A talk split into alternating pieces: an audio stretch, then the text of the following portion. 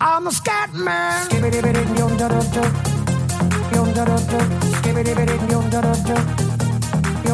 I'm a scat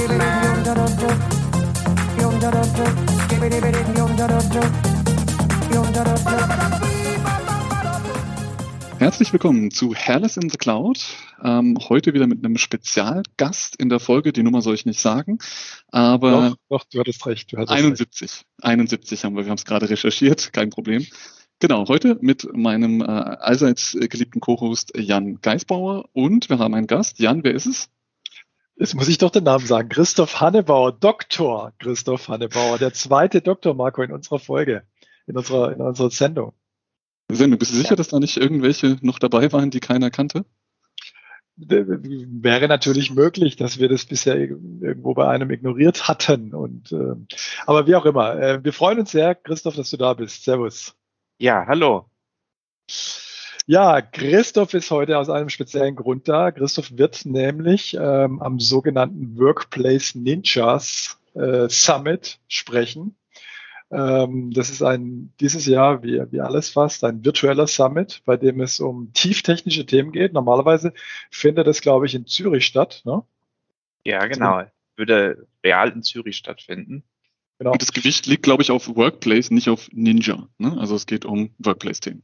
Es geht um Workplace Ninjas, die da, die da sprechen. Und da sind ganz viele bekannte Gesichter und, und Stimmen dabei aus der Community, viele MVPs.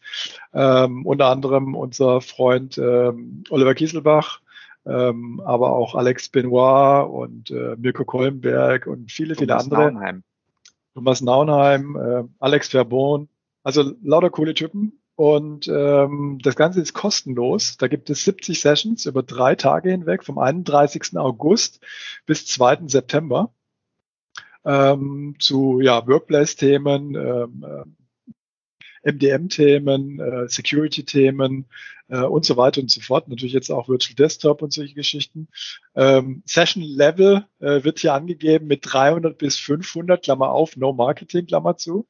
Also für alle technisch interessierten Leute äh, geht auf die Webseite Workplace Ninja Virtual Edition 2021 ähm, und registriert euch da. Wie gesagt, kostenlos äh, können wir sehr empfehlen. Christoph, was machst du da? Ja, ich werde was darüber reden. Ähm, also es geht ja allgemein um den modernen Arbeitsplatz und äh, auch auf dem modernen Arbeitsplatz ähm, dürften Zertifikate nicht fehlen. Und da gibt's jetzt aber out of the box keine gute Lösung von Microsoft, um die Zertifikate äh, aus der Cloud dahin zu bringen. Und ähm, da spreche ich dann rüber, wie man es trotzdem erreichen kann.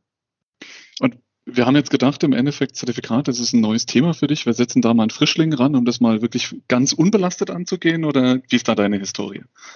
Nee, ich habe damit schon vorher mal was gemacht. Also äh, ich habe 2003, als ich bei Glückenkanja gestartet habe, da habe ich eine Ausbildung gestartet und da war das eigentlich gleich mein erstes Thema und äh, seitdem bin ich nie wieder von weggekommen und äh, habe die verschiedensten Lösungen immer wieder neu programmiert, würde ich fast sagen, äh, die Zertifikate auf irgendwelche Rechner verteilen. Und äh, ja, jetzt gibt's gibt's eben auch was für den modernen Arbeitsplatz. Ja, da vielleicht mal zu deinem Hintergrund. Was, was ist denn so deine Ausbildung, wenn du sagst, du hast ja 2003 bei uns die Ausbildung gestartet, das ist jetzt auch schon eine Weile her. Ähm, was hast du denn da für eine Ausbildung gemacht? Genau, ich habe damals als äh, Fachinformatiker eine Ausbildung gemacht, Anwendungsentwicklung war meine Fachrichtung und habe da eben programmiert bei Glückenkanja. Aber ich habe parallel dazu ein oder ja noch parallel dazu ein, ein Studium der Informatik an der Fernuni Hagen gestartet und dann habe ich das weitergeführt, äh, dass ich Informatik studiert habe, später noch Mathe und dann habe ich vor fünf Jahren inzwischen in Informatik auch promoviert, nachdem ich da eigentlich zu einem ganz anderen Thema geforscht habe, so Open Source Software. Und ja, das ist meine Ausbildung. Sehr gut, aber die, aber die Zertifikate haben dich nie losgelassen, wie du sagst. Das heißt, äh, du bist einer unserer Zertifikatsspezialisten. Da haben wir ja mehrere bei uns äh, im Unternehmen. Ich weiß gar nicht, woran das liegt. Hat es irgendwie mit der E-Mail-Verschlüsselungssoftware zu tun, die wir früher mal gebaut haben? Oder wie, wie, wie kommt es dazu? Oder ist es einfach ein Thema, was immer wieder in den Projekten einfach aufkommt? Ja, gute Frage. Also ich war mit der auch, hatte mit der auch immer zu tun. Und ähm, als mit ich bei so, mit, mit dieser Ja, aber Software, also- ne? ja, also genau, also es war ja ähm, 2003 war es ja so, es gab ja noch zwei Glückenkanjas, die Technology AG und die Consulting AG. Und obwohl ich bei der Consulting AG angefangen habe, die Consulting macht, äh, die Technology AG, die sind die Urheber der berühmten CryptoX äh, Verschlüsselungssoftware. Ich wusste gar nicht, dass wir jetzt so, so tief müsste- einmal- genau. äh, Müsst ihr alle Äh, mal googeln. Eine der besten Produkt-Marketings, glaube ich, ever äh, im gesamten Bereich.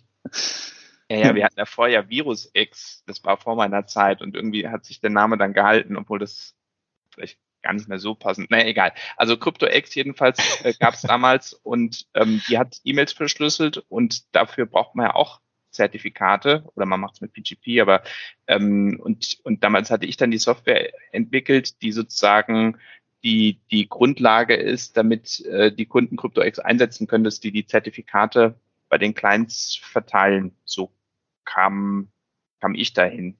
Ich glaube, einige Kollegen, die haben, Ralf Stark, sage ich mal, der hat, glaube ich, die Zertifikate, ich weiß nicht, ob der mit CryptoX an der Stelle was zu tun hat. Oder Zertifikate braucht man für alles Mögliche, nicht nur für E-Mail-Verschlüsselung. Wunderbar, aber jetzt ist immer die Frage, Zertifikate, das klingt jetzt erstmal nicht nach dem spannendsten Thema. Ist es was, was dich tatsächlich einfach, ähm, vielleicht aufgrund deines Studiums oder was auch immer, einfach wirklich sehr fasziniert? Oder ist es wie bei mir, dass der SharePoint einfach so nebenher läuft und du wirst ihn nicht los? Ähm, oder ist Zertifikate wirklich deine, deine Leidenschaft? Oder würdest du gerne mal was anderes machen? Das wäre heute deine Chance. Ein, der eine oder andere Führungskraft hört auch zu. Ja, ich glaube, wie es immer so ist, äh, ein bisschen was von allem. Also ich, ich habe ja auch eben Mathe studiert und, und habe mich äh, mit Kryptographie beschäftigt. Ich finde es total spannend. Äh, also Gauss sagte einmal, Mathematik ist die Königin der Wissenschaften und die Zahlentheorie ist die Königin der Mathematik. Und äh, Kryptographie ist halt viel Zahlentheorie. Und äh, ah, das ist schon total spannend, wie man da die Zahlen dann verdrehen kann und dann passieren da solche spannenden Dinge, dass, dass da wenn man den, den privaten Schlüssel hat, kann man es entschlüsseln. Wenn man den öffentlichen Schlüssel hat, kann man es verschlüsseln und, und diese Zusammenhänge, äh, das ist schon sehr interessant. Also, und so kam ich dazu, dass ich mich auch für Verschlüsselung interessierte. Aber ähm, wenn man jetzt Zertifikate verteilt, dann muss man in den allerwenigsten Fällen eigentlich überhaupt durchblicken, wie äh, Verschlüsselung wirklich funktioniert, weil das ja alles von, von Bibliotheken äh, übernommen wird. Wie wenn man heutzutage irgendwas programmiert, man wird keine Sortieralgorithmen schreiben, weil die, weil die Bibliotheken einem das ja abnehmen. Wer es doch tut, der wird es wahrscheinlich schlechter machen, als wenn man einfach die Bibliotheksfunktion aufrufen würde. Naja, und ähm, dass ich dann schlussendlich immer bei den Zertifikaten geblieben ist, bin, das naja, es hat sicherlich damit zu tun, wenn man, wenn man wo Erfahrung hat und was gut kann und dann irgendwo ein Problem dann auftritt, dann ähm, zieht es einen dahin, ne? Also Da wird man auch immer von denselben Leuten dann gefragt und äh, kommt da nicht mehr raus, ist dann nochmal. Das klingt schon fast wie SharePoint, aber du hast es ein bisschen enthusiastischer rübergebracht. Nein. Nein, eigentlich ist es auch cool. Also äh, ich mag's zu programmieren. Das macht auch einfach Spaß und ähm, und so ein Produkt zu entwickeln, ähm, das ist auch einfach cool. Also da hängt ja auch viel dran, was man mit der Architektur dann von so einem Programm machen kann und so. Allerdings, ich war ja auch äh, als Consultant habe ich ja auch mich mit der Zertifikatsverteilung beschäftigt, ganz ohne Programmieren. Ja, macht das Spaß. Aber Wenn wir jetzt nochmal über die zwei, wenn wir jetzt noch über die zwei, zwei Aspekte sprechen. Also ich, ich glaube, es gibt da zwei Aspekte. Einmal die Kryptographie selber, wie du ja schon gesagt hast, ähm, wo, wo man wahrscheinlich gar nicht so viel mit zu tun hat. Das ist mal abgeschlossen, mehr oder weniger, zumindest im Daily Business. Ähm, wo wir ja dann aus Consulting-Sicht mehr mit zu tun haben oder auch vielleicht aus ähm, Programmentwicklungssicht ist mehr so die Architektur drumherum. Ja, also die Infrastruktur für die Zertifikate. Wie werden die verteilt? Wie werden sie wieder zurückgenommen, wenn irgendwie was, keine Ahnung, was passiert ist oder sowas, ja. Also all diese organisatorischen Infrastrukturabläufe, das ist eigentlich eher unser Business oder eigentlich würde ich mal behaupten, das Business von den meisten Leuten, die irgendwas mit Zertifikaten zu tun haben. Die wenigsten werden sich ja tatsächlich mit der darunterliegenden Kryptographie beschäftigen, oder? Ja, ja, na klar. Also es ist ja sogar noch so, ähm, als Entwickler steht man vielleicht sogar noch ein bisschen näher dran. Den Nutzer am Ende interessiert es eigentlich gar nicht und zu Recht. Also ähm, deswegen äh, für, den, für den Benutzer ist eigentlich egal, ob welcher Verschlüsselungsalgorithmus da genau verwendet wird, in den meisten Fällen jedenfalls. Äh, er muss halt sicher sein und mh, hm, dann ist er zufrieden. Und ähm, und da hängen dann aber ganz andere Probleme dran, die auch ähm, nicht so generell zu lösen sind, sondern wo, wo der Benutzer ähm, auch mehr mit zu tun hat. Eben bei der Zertifikatsverwaltung. Ähm, wie gesagt, seit 2003 ähm, mache ich, äh, arbeite, arbeite ich ja in dem Feld und da ist es natürlich immer wieder so, in so einem Unternehmen, da fallen viele Zertifikate an und die zu widerrufen, äh, zu gucken, welche Zertifikate gibt es, ähm, dafür zu sorgen, dass die auf dem Client sind oder jetzt zum Beispiel im Fall von E-Mail-Verschlüsselung, ähm, wenn Benutzer den Rechner umzieht, äh, muss man auch irgendwie das, Ding, das, das gleiche Zertifikat mit dem gleichen privaten Schlüssel wieder auf den Rechner draufbringen, damit er seine alten E-Mails verschlüsseln, äh, entschlüsseln kann. Und ähm, da sind so viele organisatorische Themen drumherum, dass, ähm, dass das die eigentliche Schwierigkeit, die ein IT-Administrator in dem Feld irgendwie lösen muss oder auch wenn, wenn wir als äh, Anbieter von Consulting-Dienstleistungen oder, oder Produkten. Gut, jetzt haben wir genau über die, die verschiedenen Grundlagen gesprochen. Ich glaube, ähm, es wird vielleicht auch deutlich für das Thema, das wir heute adressieren wollen. Äh, Public Key Infrastruktur sollte ein grundlegender Begriff sein. Ich glaube, da wollen wir jetzt gar nicht zu tief drauf eingehen. Du hast gerade eben im, im Nebensatz fallen lassen, wenn man da ein Produkt zu programmiert. Ähm, wir haben den Workplace Ninja Virtual Summit Edition 2021 angekündigt. Ähm, das heißt, wir haben Zertifikate. Welches Problem haben wir denn heute im Workplace-Bereich? Du hast gerade Ausliefern von Zertifikaten gesagt, das Verwalten der Zertifikate. Ähm, vielleicht, dass wir da jetzt einmal ein Stück konkreter werden. Ähm, was ist quasi die, die, die Theorie dazu und welches Produkt, welches Stück Software, das wir, glaube ich, auch frei anbieten, ähm, haben wir denn dort quasi ähm, in die Unterstützung, was uns bei unseren Workplace-Produkten ähm, dann auch hilft? Ja, genau. Wir bieten da den Scapman an. Das ist, äh, wie du sagtest, den gibt's auch kostenlos in der Community Edition. Die, ähm, ja, kann man sich, also kann man sich kostenlos ähm, installieren und, und ähm, ja, verwenden. Ähm, und wie der Name andeutet, ähm, benutzt das SCAP-Protokoll das ähm, ist das Simple Certificate Enrollment Protocol. Das ist so der de facto Standard für MDM-Systeme, um Zertifikate zu verteilen. Und da setzen wir auch auf. Und ähm, Intune unterstützt es eben auch. Und äh, deswegen mh, hm, war das für uns auch eine naheliegende Wahl, äh, das zu nehmen, wobei andere MDM-Systeme auch genau darauf setzen. Und ähm, wie der Name auch sagt, Simple Certificate Enrollment Protocol. Das ist besonders einfach.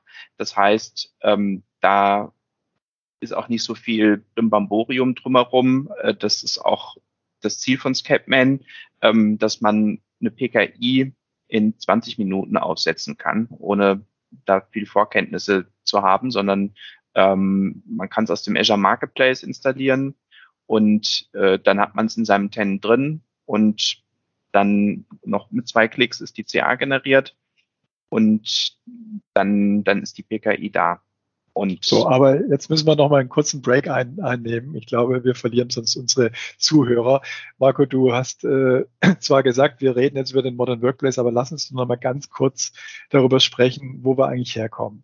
Also, wie hat man denn das früher gemacht? Da gab es also ein Active Directory, und da gab es auch schon die Bedarfe für Zertifikate aus verschiedenster Ebene. Client, also User-Zertifikate, ähm, ähm, Maschinenzertifikate für die äh, Client-Maschinen, ja, für die Authentifizierung zum Beispiel. Äh, was haben wir denn noch für Use Cases? Webserver-Zertifikate. Ähm, und, und was hat man da gemacht? Wie hat man diese Zertifikate verteilt, Christoph? Ja, da gab es unterschiedliche Ansätze. Also ähm, es, von Microsoft gibt es ja die Microsoft CA oder mittlerweile Active Directory Certificate Services, ähm, die man auf einem Server installiert. Und ähm, die einfachste Methode ist dann eigentlich Auto-Enrollment. Da ähm, muss man eine Zertifikatsvorlage konfiguriert man auf äh, im, im, im Forest und dann ähm, kann man äh, ohne weitere Interaktionszertifikate auf Server- und Client-Systeme verteilen. Und äh, für bestimmte Zertifikate funktioniert das auch ganz gut. Für Webserver-Zertifikate meist schon nicht mehr so gut, weil ähm, es muss ja der Name von der Domain drin stehen, über die das erreicht äh, wird. Und äh, ja, das geht halt automatisiert nicht. Deswegen für Webserver-Zertifikate wird man dann einen anderen Weg gehen. Ähm, da hat man früher bei der Microsoft CA gibt es so eine kleine Webseite, die dabei ist, die hat man früher verwendet. Ähm, da, darüber konnte man es beantragen. Äh, das macht man heute nicht mehr, weil die KSPs nicht unterstützt werden, die Key ähm, Storage Provider, sondern nur die alten äh, Cryptographic Service Provider. Das, also moderne Algorithmen werden kurz gesagt nicht unterstützt. Deswegen wird diese Webseite wird man in der Praxis eigentlich nicht mehr verwenden.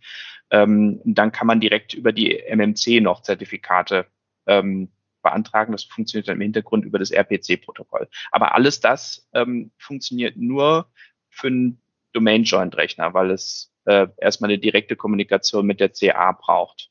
Und äh, dann wurden die Zertifikate ausgestellt und die Microsoft CA hatte eine Datenbank, in der, oder hat immer noch eine Datenbank, in der alle Zertifikate drin gespeichert sind. Aber wer damit irgendwann schon mal gearbeitet hat und äh, es mehr als so ein Trivialfall ist, wird feststellen, es ist fast unmöglich, äh, da eine Übersicht zu bekommen, welche Zertifikate eigentlich ausgestellt sind, äh, allein welche Zertifikatsvorlagen verwendet wurden und ähm, ein bestimmtes Zertifikat zu finden in dieser Liste, ähm, das ist schon fürchterlich. Entsprechend so. haben sich dann auch, ja. So, ja, lass uns mal kurz über noch ein paar weitere Komponenten sprechen. Also ähm, das Ganze lebt ja davon, dass, dass äh, da auch so eine gewisse äh, Trustkette äh, vorhanden ist. Das heißt also, die Zertifikate werden von einem anderen äh, Zertifikat äh, unterschrieben, dem ich als ähm, Zertifikatsowner sozusagen dann wieder vertrauen muss. Also das heißt mit anderen Worten, ähm, ich musste ja auch dafür sorgen, äh, dass das Root-Zertifikat äh, meiner Organisation dann entsprechend äh, getrustet wird, also auf die Clients draufkommt und da in den Trusted ähm, ähm, Authority Store reinkam, richtig? Genau, wobei das in, innerhalb der Domäne ist das relativ leicht. Wenn man die Microsoft CA installiert, macht die das sogar automatisch. Ähm, je nach, also wenn man die Root CA auch direkt in die Domäne installiert. Ansonsten gibt es dann ZUtil-Befehl, da wird das dann forestweit als Trusted Root CA äh, verteilt. Aber ähm, also schwierig wird es dann, wenn man mit anderen ähm, interagiert. Also zum Beispiel jetzt im Fall von verschlüsselten E-Mails gibt es ja irgendwelche Kommunikationspartner, die vielleicht auch außerhalb des Unternehmens sind. Die brauchen ja dann auch noch die Root CA das ist dann eine Stelle, wo es schwierig wird. Und auch das ist jetzt wieder nur eine Lösung fürs, äh, für Domain-Joint-Maschinen. Äh, beim modernen Arbeitsplatz muss man entsprechend andere Wege gehen. Also so, und dann, und dann haben wir ja noch den Lifecycle, den hast du ja auch schon angesprochen. Jetzt haben die ja nur eine gewisse ähm, Gültigkeit, diese Zertifikate. Ähm, das heißt, da muss es irgendwo eine Stelle geben, wo dann auch andere immer wieder überprüfen können, ist denn das Zertifikat dann noch, noch, noch gültig? Genau. Also in der Microsoft CA, wo es jetzt vom Management schwierig ist, dann ein einzelnes Zertifikat zu finden, aber man kann da Zertifikate widerrufen. Es gibt auch APIs, um das zu machen, je nachdem, was man da noch für Lösungen drumherum hat. Ähm, und dann kann man Zertifikat auch widerrufen. Und ähm, früher war die gängige Praxis, das über eine Zertifikatswiderrufsliste, eine CRL oder Certificate Revocation List äh, zu machen. Das ist also eine lange Liste, in der stehen lauter Seriennummern drin von Zertifikaten, die widerrufen wurden. Und die muss man dann in irgendeiner Weise publizieren. Und dem kommt auch eine besondere Bedeutung für die Verfügbarkeit zu, weil nämlich ähm, ein, ein Client, der aus irgendeinem Grund hier ein Zertifikat hat ähm, und, und wissen möchte, ist dieses Zertifikat denn noch gültig? Zum Beispiel, der verbindet sich mit irgendeinem Server und der Webserver präsentiert das Zertifikat. Der Client guckt jetzt rein, stellt fest, ist eigentlich im Prinzip gut. Diese Voraussetzung, die du gerade genannt hast, die, die Chain of Trust ist gegeben. Das heißt also, das, die CA, äh, die das Zertifikat ausgestellt hat, die ist jetzt auch vertrauenswürdig. Aber jetzt muss er eben auch prüfen, ist das widerrufen worden? Und dazu versucht er, diese CRL zu erreichen. In dem Zertifikat selbst steht typischerweise auch eine URL drin, ähm, beim, unter der die, der Client die CRL runterladen kann. Und wenn er die jetzt nicht erreicht, dann kann er das Zertifikat nicht prüfen und aus Sicherheitsgründen äh, muss er das dann als ungültig betrachten. Aber das sorgt insbesondere dafür, wenn jetzt die CRL aus anderen Gründen nicht erreichbar ist, ähm, dann werden eben alle Zertifikate als ungültig betrachtet. Das heißt, hier hat man schon eine höhere Verfügbarkeitsanforderung, je nachdem, was für Zertifikate man jetzt konkret verwendet. Und ähm, genau, also typischerweise wird man die CL auf dem Webserver publizieren über HTTP und äh, ja, modernerweise dann in Azure Blob Storage oder so. Und dann hat man da diese lange Liste drin. Ähm, ja, je nachdem, Aber wie lang die ist, kann auch so eine Datei dann auch sehr groß werden. Genau, also ich als Programmierer habe dann gelernt, durch zwei, drei Suchbegriffe in Google lande ich auf Stack Overflow und ähm, dann kann ich ja dieses CRL-Checking auch relativ einfach ausschalten und dann ähm, muss ich mich ja darum ja gar nicht mehr kümmern. Dann funktioniert das mit den Zertifikaten einfach, oder? Ja, das äh, eröffnet dann halt einen Angriffsvektor. Also wenn ich als Angreifer ähm, mir ein Zertifikat klauen würde. Das ist ja der Hauptgrund so für einen Widerruf, dass man ein Zertifikat ähm, widerrufen kann. Es soll nicht mehr gültig sein, weil es womöglich kompromittiert ist. Ähm, und ein Angreifer, ähm, es ist jetzt nicht so schwierig, zum Beispiel eine Denial-of-Service-Attacke auf dem, auf dem Webserver zu starten oder irgendwie anders die, die Netzwerkverbindung vom, vom Client in irgendeiner Weise zu beeinträchtigen, wenn man erstmal so ein Zertifikat hat. Und ähm, wenn dann kein, keine Prüfung mehr möglich ist, ähm, kann's, dann, dann kann man es ja verwenden. Und wenn man das CL-Checking ganz ausschaltet, ja, dann ist ja selbst bei funktionierender Netzwerkverbindung ähm, ist keine Prüfung mehr möglich. Das heißt also, man muss nur einmal aus Versehen ein Zertifikat an die falsche Stelle geliefert haben und dann so ein Zertifikat, je nachdem was es ist, ist ein, zwei Jahre gültig.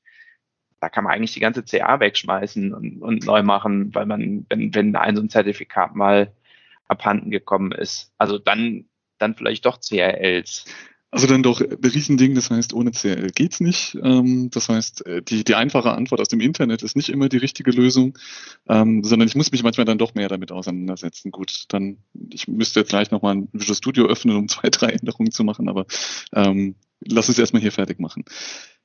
Wenn wir jetzt aber, jetzt habe ich nur lauter Probleme gehört und Sicherheitsvorfälle, die entstehen können. Ähm, was ist denn jetzt die Lösung dazu? Also jetzt hast du gesagt, die CL muss gepublished werden auf dem HTTPS. Ähm, ist denn nicht, weiß ich nicht, ob das jetzt, da kenne ich mich tatsächlich auch skeptisch wenig aus. Wenn ich aber die Laufzeit der Zertifikate kürzer mache, wäre das nicht auch eine Lösung, quasi das zu mitigieren? Ja, tatsächlich gibt es eigentlich drei Ansätze. Ähm, und wo du gerade HTTPS sagst, das stimmt nicht. Also gerade bei CRL so. ähm, macht man tatsächlich HTTP ohne S, was erstmal überraschend sein kann, weil man denkt, gerade die sicherheitskritischen Anwendungen, da soll ich TLS weglassen, ich mache das überall. Äh, warum denn da nicht? Äh, da kann so ein Henne-Ei-Problem entstehen, weil du willst auf dem Webserver und ähm, um dieses Zertifikat zu prüfen, musst du die CRL runterladen. Und wenn das jetzt über HTTPS wäre, dann würdest du ja wieder ein TLS-Handshake machen, müsstest nochmal ein Zertifikat überprüfen und würdest dann wieder die CRL runterladen und dann, dann kann es halt in die Endlosschleife kommen. Deswegen bei CRL ist tatsächlich HTTP. Ähm, und ja gut, das ist die erste Möglichkeit, CL. Das, das war die zweite Möglichkeit, hast du gerade angesprochen. Das sind Short Lifetime Certificates. Ähm, bei denen macht man gar keinen Widerruf, sondern man macht die so kurz gültig, dass die sowieso nach kurzer Zeit ähm, auslaufen. Ja, ist auch eine, eine Möglichkeit. Ähm, man hat dann natürlich das Problem, je kürzer man die Laufzeit des Zertifikats macht, desto häufiger muss man ein neues Zertifikat ausstellen. Und ich sag mal, also bei Short Lifetime Certificates typisch sind da auch Stunden oder vielleicht auch einen Tag oder so, dann, das heißt natürlich, wenn ein Zertifikat geklaut wird, dann kann man, muss man einen Tag abwarten. In der Zeit ist man, ist man machtlos äh, und dann ist das Zertifikat ungültig. Ähm, geht aber auch, ja. Also je nach, je, je nach Anwendungsfall ist es schon, schon eine valide Vorgehensweise. Aber man muss dann halt jeden Tag ein neues Zertifikat ausstellen. Und zum Beispiel, wenn wir uns mal den Anwendungsfall Wi-Fi ähm, anschauen.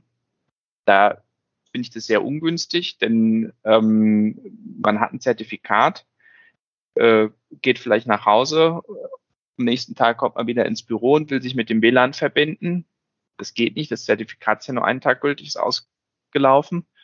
Und äh, man kriegt aber auch kein neues, man hat ja keine Netzwerkverbindung und kann sich kein neues ausstellen und dann hat man ein anderes Henne-Ei-Problem.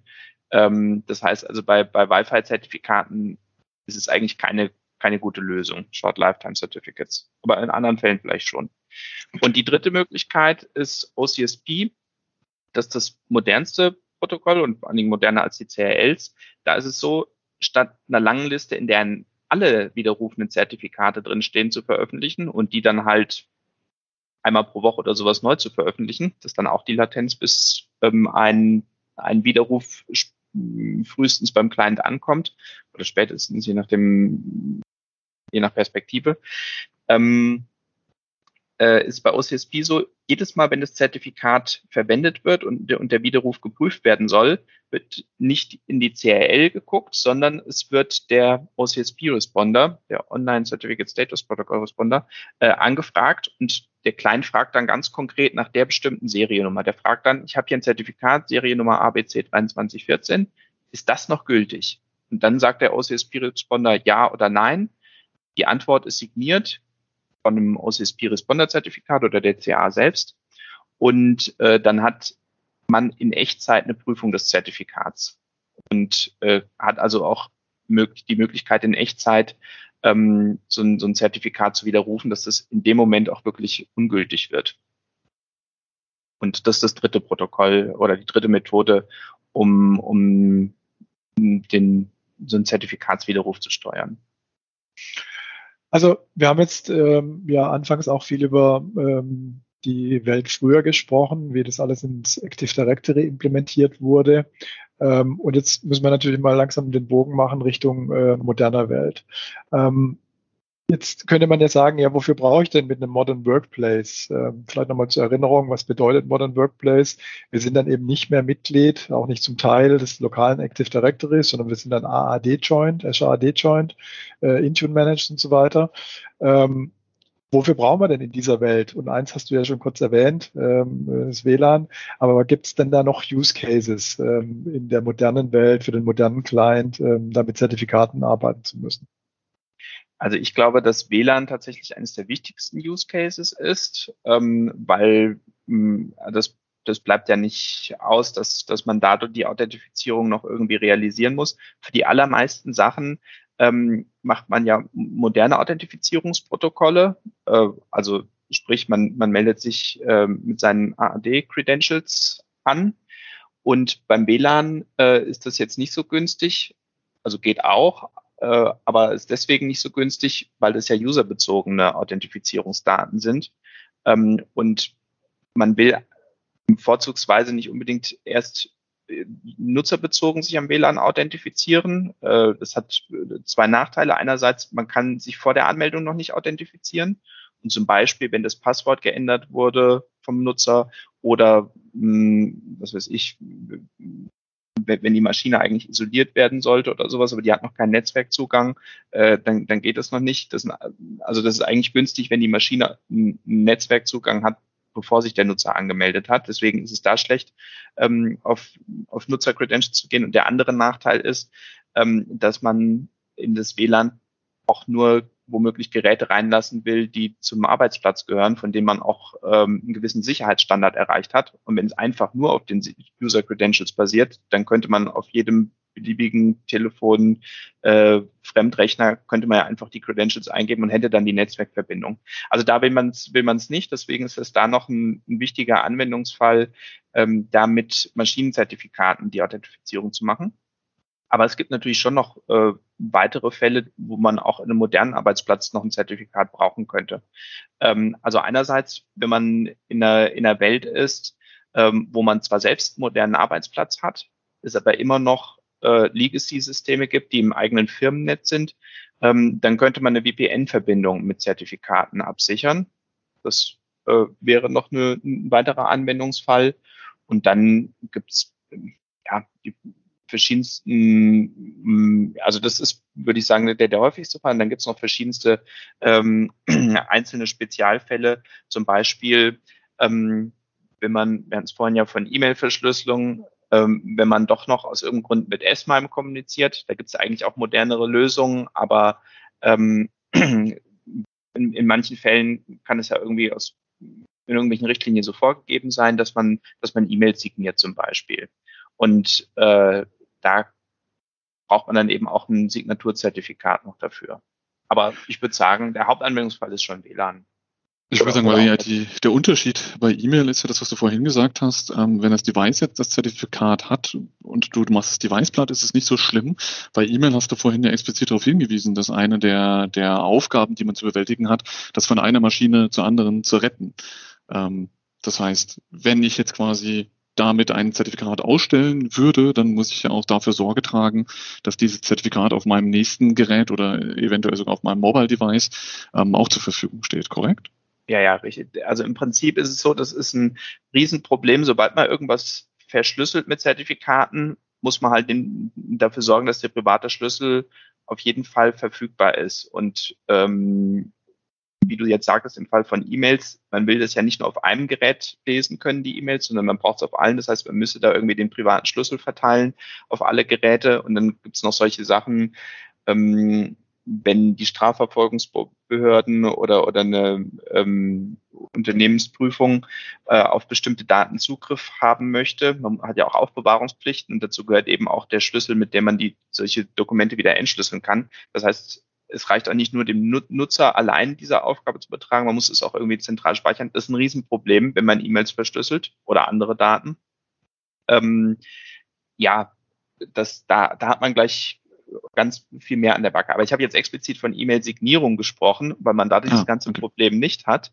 Ähm, wenn man jetzt drei Geräte hat und hat auf jedem anderen ein anderes Signaturzertifikat, ist eigentlich kein Problem. Je nachdem, wo man die E-Mail losschickt, wird es dann halt von einem anderen Zertifikat unterschrieben, aber das stört nicht. Die Signatur Solange ist dieselbe Authority ist, die es ausgestellt hat und genau. damit rückwirkend prüfbar ist, dann weiß er, das war von der Glückania GHB, weil deren CA traue ich. Genau. Und selbst wenn man das Gerät wegschmeißt, der private Schlüssel ist weg, man kriegt ein neues Gerät, hat man halt ein neues Zertifikat. Mit dem alten kann man dann nichts mehr signieren, aber muss man ja auch nicht. Dann signiert man halt mit einem anderen Zertifikat die E-Mails. Also deswegen hat man da dieses ganze Problem nicht bei, bei E-Mail-Signaturen. Okay. Und bei E-Mail-Verschlüsselung, das kann natürlich auch nochmal sein, dass, dass, ähm, dass man das auch machen muss. Da, ähm, also das, aber da gibt es ja modernere Lösungen. Gibt's bessere das würde ich, das würde ich nur dann machen, äh, wenn es gar nicht anders geht. Und ähm, okay. dann muss man sich dafür eine Lösung überlegen. So, aber jetzt lass uns doch mal anschauen, ähm, wie da die moderne Lösung aussieht. Also wie kriege ich jetzt, ähm, wenn wir jetzt mal über den Hauptanwendungsfall sprechen, WLAN-Zertifikate, wie kriege ich da jetzt auf den modernen Client ähm, Zertifikate drauf. Wir haben ja vorhin darüber gesprochen, dass man das früher über das AD gemacht hat. hat. Jetzt ist der moderne Client ja sehr selten im AD, äh, zu diesen Zeiten, in denen wir gerade leben, sowieso. Ähm, das heißt also, da muss vermutlich eine modernere Lösung her. Und außerdem gibt es auch kein Trust-Verhältnis mehr in dem Sinne zwischen dem modernen Client und dem äh, lokalen Active Directory. Äh, das heißt, man kann da vermutlich relativ schwierig darüber Zertifikate verteilen. Oder gibt es da Lösungen? Ja, also vom, vom On-Premise Directory direkt ähm, ist, ist schwierig, ähm, aber ähm, also der reine Microsoft-Weg wäre jetzt, sich weiterhin On-Premise eine Microsoft CA zu installieren und dann ähm, kann man zusätzlich einen NDS-Server installieren, man kann es auch bleiben lassen.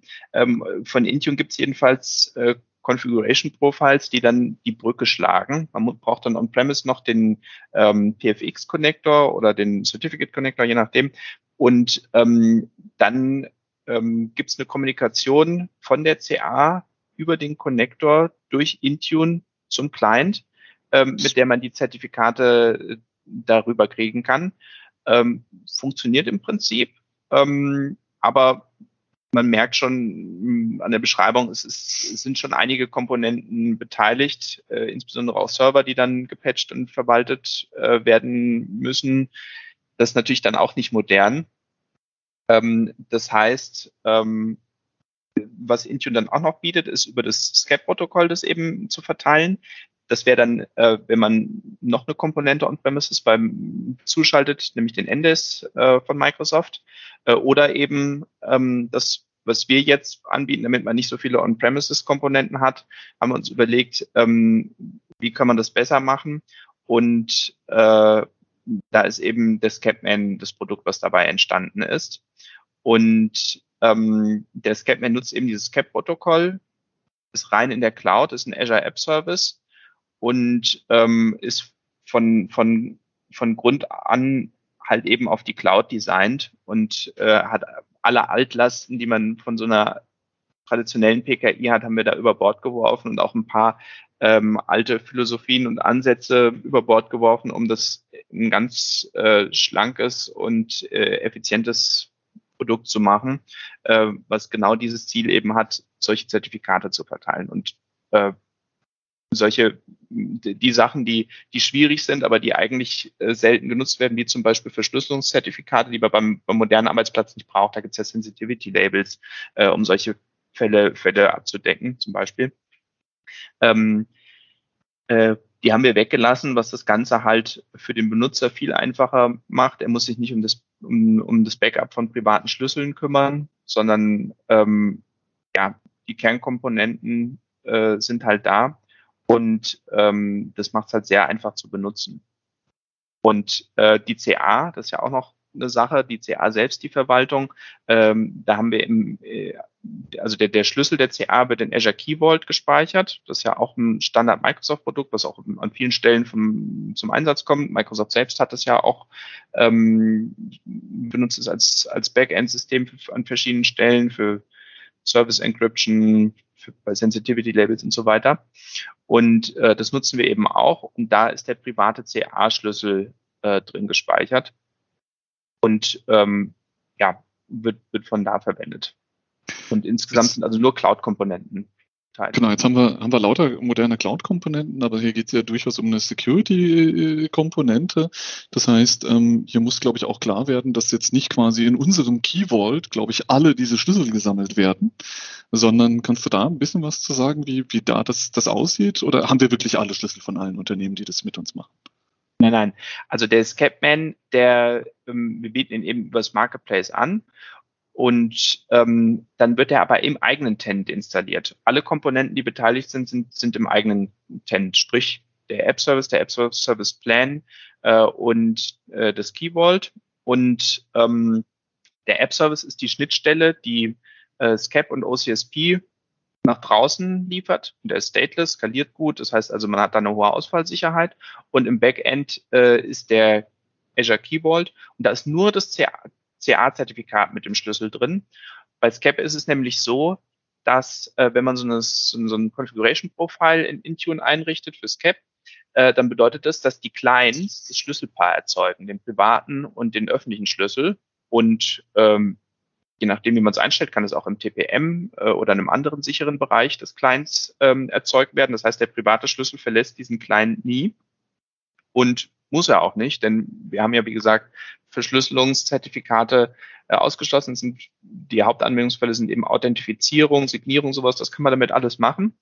Und ähm, das erlaubt es eben, den privaten Schlüssel dort zu erzeugen und dafür zu sorgen, dass der nie wieder da rauskommt. Und insbesondere müssen wir den privaten Schlüssel äh, auch nicht speichern. Ähm, wir speichern nicht mal den öffentlichen Schlüssel, äh, sondern was wir im, im, Backend haben, ist nur in Azure Key Vault ähm, die CA. Und ähm, mit Azure Key Vault äh, ist die eigentlich sehr gut gesichert. Man, also alles, was, was Azure bietet, kann man da machen, vom Monitoring. Ähm, und Azure Key Vault äh, bietet eben auch äh, HSM-gesicherte Schlüssel an, wenn man das on-premises machen will. Ähm, sobald man da ein bisschen Redundanz hat, ist man da bei 50.000 Euro aufwärts, allein für die Hardware bei HSMs. Und ähm, in Azure Key Vault kostet es ein Dollar im Monat, den Schlüssel zu speichern. Also das sind also Welten dazwischen. Und ähm, man hat dann eine sehr Aber, hohe genau. Sicherheit. Aber gerade weil wir da eben dann auf Standardkomponenten setzen, zeigt es im Endeffekt, dass du die volle Flexibilität hast. Wenn du die Anforderungen hast oder dir gerne einen Aluhut aufsetzt, kannst du. Du musst aber nicht. Du hast tatsächlich auch da die Möglichkeiten quasi. Ähm, mit den Azure Bordmitteln, wenn du diesen vertraust, ähm, sind ja in der gesamten Modern Workplace Komponente eine ganze Menge Microsoft Komponenten drin, denen man vertrauen muss, ähm, ist das quasi erstmal eine gute Grundlage. Aber wie du angedeutet hast, man kann tatsächlich auch die letzte Meile gehen, um auch die letzte Regulatorik potenziell zu erfüllen. Cool. Ja. Wobei man auch unterscheiden muss, wenn du das so sagst, ähm, oder manche unterscheiden zwischen Infrastructure CA und Policy CA. Und ähm, eine Infrastructure CA dient eben der, der, Absicherung der Infrastruktur, in dem Fall, wenn man jetzt von einem WLAN redet, da, dafür, dass niemand unerlaubt ins WLAN kann. Und eine Policy CA, die hat dann noch konkrete, ähm, sagt genau, wem hat sie welches Zertifikat äh, ausgestellt, äh, zum Beispiel, was weiß ich, bei der Gesundheitskarte oder bei, bei solchen Sachen, wo dann auch nochmal, da geht es ja auch nur um Authentifizierung, aber äh, da sind natürlich nochmal andere Anforderungen, wem wurde welches Zertifikat ausgestellt. Und ähm, äh, da muss man vielleicht auch mal die Kirche im Dorf lassen, ähm, wenn man jetzt sein WLAN absichern möchte. Ähm, da ist es vielleicht besser, ein einfacheres System zu nehmen, was, was man überblicken kann, als jedes Mal den Personalausweis zu prüfen, wenn jemand ins WLAN will. Und ähm, dafür aber äh, einen enormen Aufwand da hinten, hinten, hinten dran zu stecken, weil es nämlich eigentlich keine Policy CA ist, die man hat, sondern eben eine Infrastructure CA. Gut, haben wir jetzt ähm, über die Komponenten, die wir anfangs äh, diskutiert haben im lokalen AD, also auch diese Lifecycle und so weiter, haben wir da jetzt schon über alles gesprochen. Also ich glaube zum Beispiel das Thema CRL haben wir jetzt noch nicht angesprochen gehabt. Ähm, äh, wie wird denn das gehandelt in der neuen Welt? Das stimmt, ja. CRLs verwenden wir bei Scapman jetzt gar nicht. Äh, sondern wir verwenden den OCSP-Weg, der wie gesagt auch moderner ist und auch den Widerruf in Echtzeit äh, verwendet äh, oder unterstützt. Ähm, in der On-Premises-Welt kann man, also die Microsoft CA, bei der kann man auch OCSP verwenden, was allerdings natürlich nochmal gesonderte Server erfordert, die OCSP-Responder und ja, wenn man die redundant haben möchte, wie gesagt, die Verfügbarkeit ist da genauso wichtig wie bei der CRL, auch um, eigentlich auch zwei davon. Naja, ähm, äh, bei, bei der Microsoft CA ist aber ganz konkret so bei den OCSP-Respondern, ähm, die geben in Echtzeit eine Antwort, ist das Zertifikat gültig oder nicht, aber um zu gucken, was sie denn antworten sollen, gucken die in die CRL rein. Das heißt also, ähm, man hat jetzt nur weil man OCSP verwendet, nicht zwingend äh, Widerruf in Echtzeit. Man muss dann vielleicht sich noch was drumherum bauen, dass die CRL irgendwie zeitnäher den OCSP-Respondern zur Verfügung gestellt wird oder sowas. Ähm, da, da hat man immer eine gewisse Verzögerung drin. Und ähm, man hat am Schluss auch immer noch den ganzen Lifecycle. Das ist auch m, eine Schwierigkeit. Ähm, woher soll man denn wissen, welche Zertifikate man widerrufen muss oder nicht? Zum Beispiel, wenn, ähm, wenn, wenn eine Maschine entsorgt wird, dann gehört zu der Maschinenzertifikat und dann muss man ja irgendwie im Prozess vorsehen, dass das zugehörige Zertifikat widerrufen wird. Und das ist das haben wir bei vielen Unternehmen beobachtet, ähm, bei denen wir Beratung gemacht haben, dass das ähm, ein Riesenaufwand ist und also hundertprozentig funktioniert es nie. Und deswegen haben wir da gleich einen ganz anderen Ansatz gewählt, nämlich, ähm, dass wir, also Scapman hat, bietet eben diesen OCSP-Responder. Wenn, wenn jemand ein von Scapman ausgestelltes Zertifikat prüfen möchte, dann ähm, fragt er bei Scapman nach, ist das Zertifikat noch gültig? Und Scapman guckt in dem Moment, in dem es die Anfrage bekommt, im AAD nach, gibt es diese Maschine oder den Nutzer, für den das Zertifikat ausgestellt ist, noch? Und äh, ist der auch enabled? Und davon abhängig sagt er dann, dass das Zertifikat gültig ist oder widerrufen.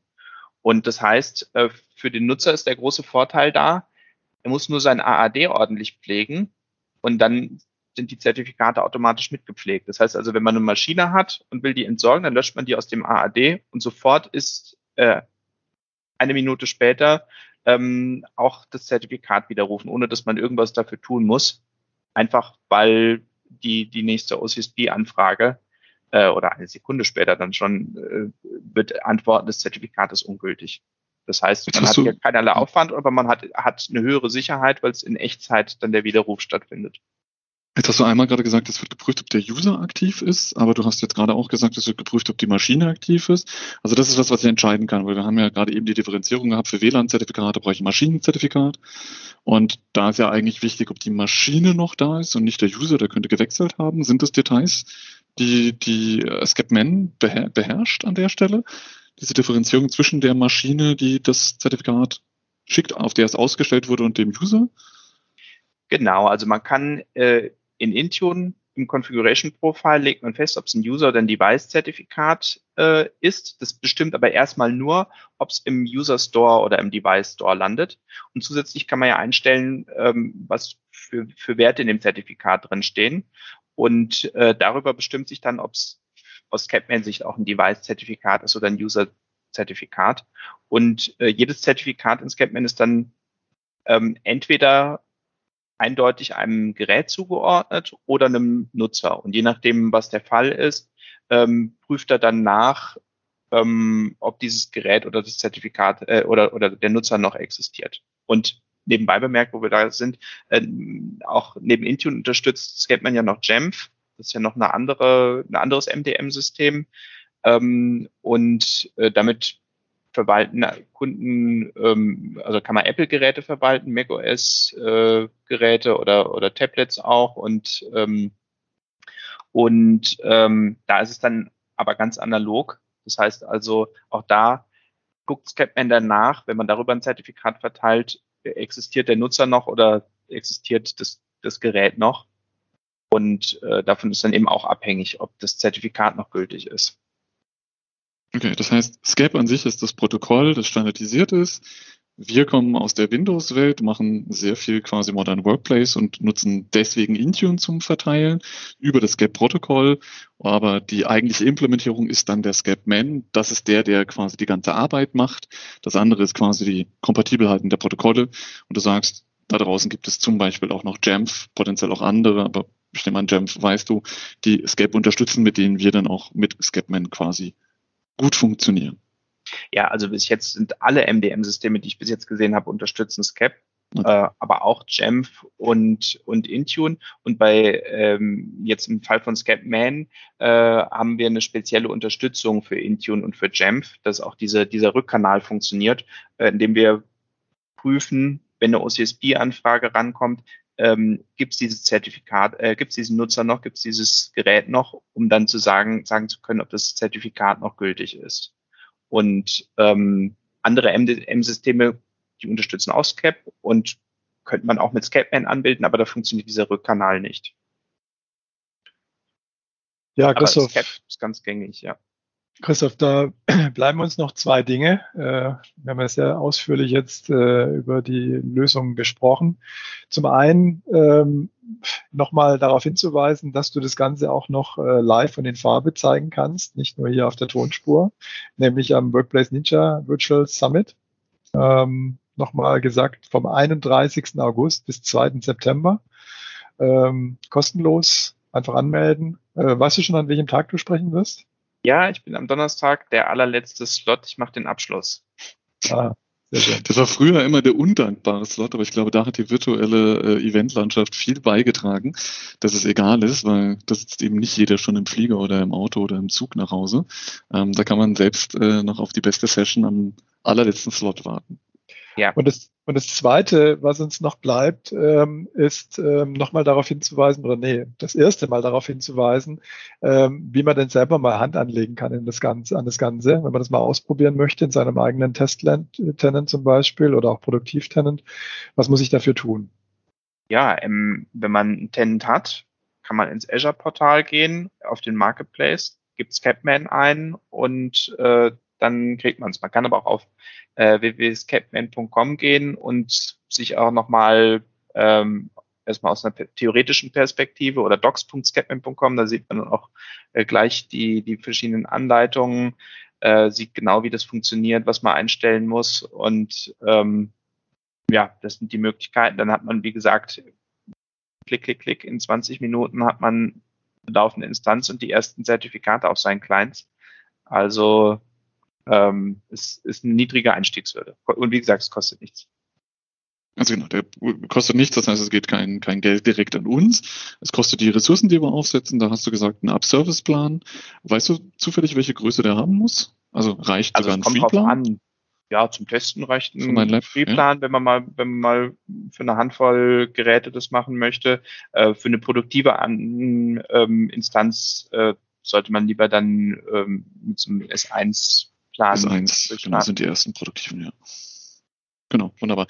Und dann haben wir quasi noch den, den Key Vault dahinter. Das heißt, da haben wir gesagt, wir müssen jetzt nicht quasi die, die, die große Kanone auspacken. Ähm, da wird, glaube ich, pro Zugriff auf ein Zertifikat bezahlt. Ist das richtig? Richtig, genau. 10.000 Transaktionen kosten drei Cent, wenn ich das richtig im Kopf habe. Ähm, also insgesamt, selbst bei einer großen Scapman-Instanz, also weil das ja nur die CA ist, um die es geht, ähm, wird, fallen da nicht viele Kosten an. Ist, insbesondere zum Testen wird es im Unter-Cent-Bereich wahrscheinlich bleiben. Okay. Aber das war's. Das heißt, es ist wirklich einfach nur quasi die, der, der App-Service-Plan, die Webseite, die dazukommt, die da drinnen läuft, der Key Vault, das war es dann tatsächlich. Keine 17 Front Doors und äh, Azure Premium Firewalls noch davor. Genau, also je nachdem, also für eine produktive Instanz kann man, kann man sich schon überlegen, ob man nicht da noch was davor und daneben schaltet oder so und durch Redundanz und so, da kann dann schon nochmal mehr dazukommen. Äh, aber äh, notwendig ist es nicht und äh, ja, insbesondere, also also man kann da schon einige Dutzend äh, Nutzer auf jeden Fall oder mehrere hundert äh, auf, auf einem kleinen Plan auch laufen lassen. Das hast du mehrfach gesagt, haben wir ja mehrfach darauf hingewiesen, dass es eine kostenlose Variante gibt. Das bedeutet natürlich auch, dass es eine nicht kostenfreie ja. Variante gibt. Genau. das ist Config Yourself Guy, oder? Ja. Äh, wie komme ich denn da an, an wie komme ich denn da an eine Quote? Also steht das ja. auf der Webseite, wie viel wir kosten oder? Ja, genau, da gibt es so einen Slider sogar, da kann man äh, so direkt sich anschauen. Ähm, ich habe 712 Nutzer, dann kann man auf, gut, ich glaube, dann wird auf 750 aufgerundet in, in dem Slider und dann ähm, sieht man sofort, wie viel einen das kostet. Und äh, klar, dann kann man auch die Enterprise, also die Community Edition ist die kostenlose ähm, und die Enterprise Edition, ähm, das ist dann die diese Version.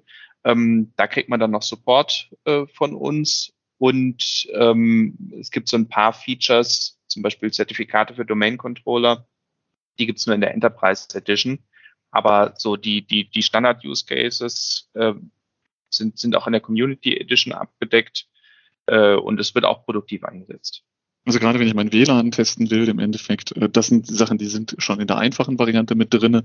Fall, ja. Wir haben, okay. wir haben ganz viele Features in die einfache Variante reingepackt. Also da äh, sind schon ganz viele Anwendungsfälle abgedeckt, ja. Sehr gut. Jan, bei YouTube ist es eigentlich immer so, dass es an der Stelle jetzt einen Code gibt, um 10% Rabatt zu geben. Gibt es einen Hairless-Code? Hast du was organisiert oder kriegen wir Ärger mit unserem Chef? Ähm, lass mich kurz überlegen, wie, wie komme ich jetzt aus der Nummer wieder raus? ja, wir schauen mal. Wenn ihr wirklich Bedarf habt und ähm, euch ist die Community Edition nicht da, sowieso kontaktiert uns, sagt, ihr habt Herrles in the Cloud gehört, deswegen wollt ihr ein paar Lizenzen kaufen, dann bin ich sicher, wir können da irgendwas, wenn es ein paar Cent sind, für euch drehen.